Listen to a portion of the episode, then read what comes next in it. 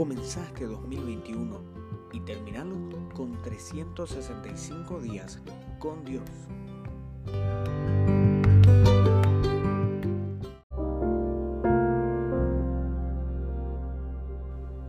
Dios bendiga tu vida, querido oyente. En este tiempo quisiera hablar un poco acerca de la necedad. La necedad es todo aquello que nos aparta de Dios. La necedad es aquello que nos aleja de sus principios y nos hace olvidar sus planes y propósitos y por supuesto sus voluntades en nuestras vidas.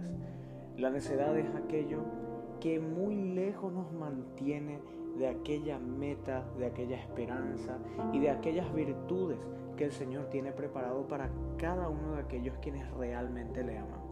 La necedad es la trampa mortal de todo cristiano y es un arma muy efectiva del enemigo en la vida de muchos creyentes.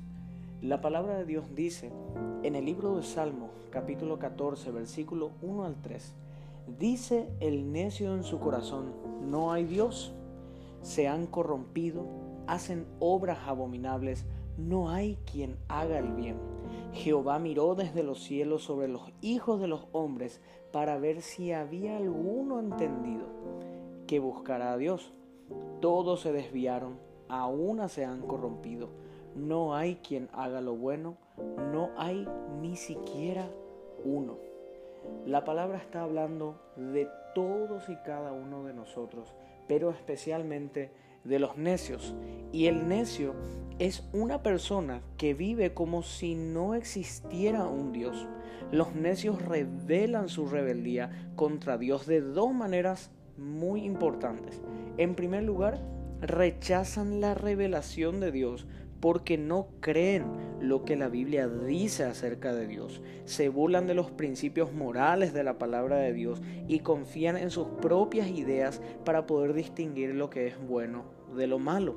Y en segundo lugar, no buscan a Dios, ni invocan la presencia, ni siquiera tampoco la ayuda de Dios. Y este salmo describe perfectamente la depravación de los malos y enseña que la raza humana está por naturaleza separada de Dios, de la misma manera que así lo explica Efesios 2, 2 al 3. Pablo cita los primeros tres versículos de este salmo para poder corroborar la verdad de que todos pecaron y están destituidos de la gloria de Dios. Es muy importante saber de que debemos dejar de lado la necedad para poder comenzar a creer en Dios y poder entender verdaderamente cuáles son sus propósitos en nuestras vidas.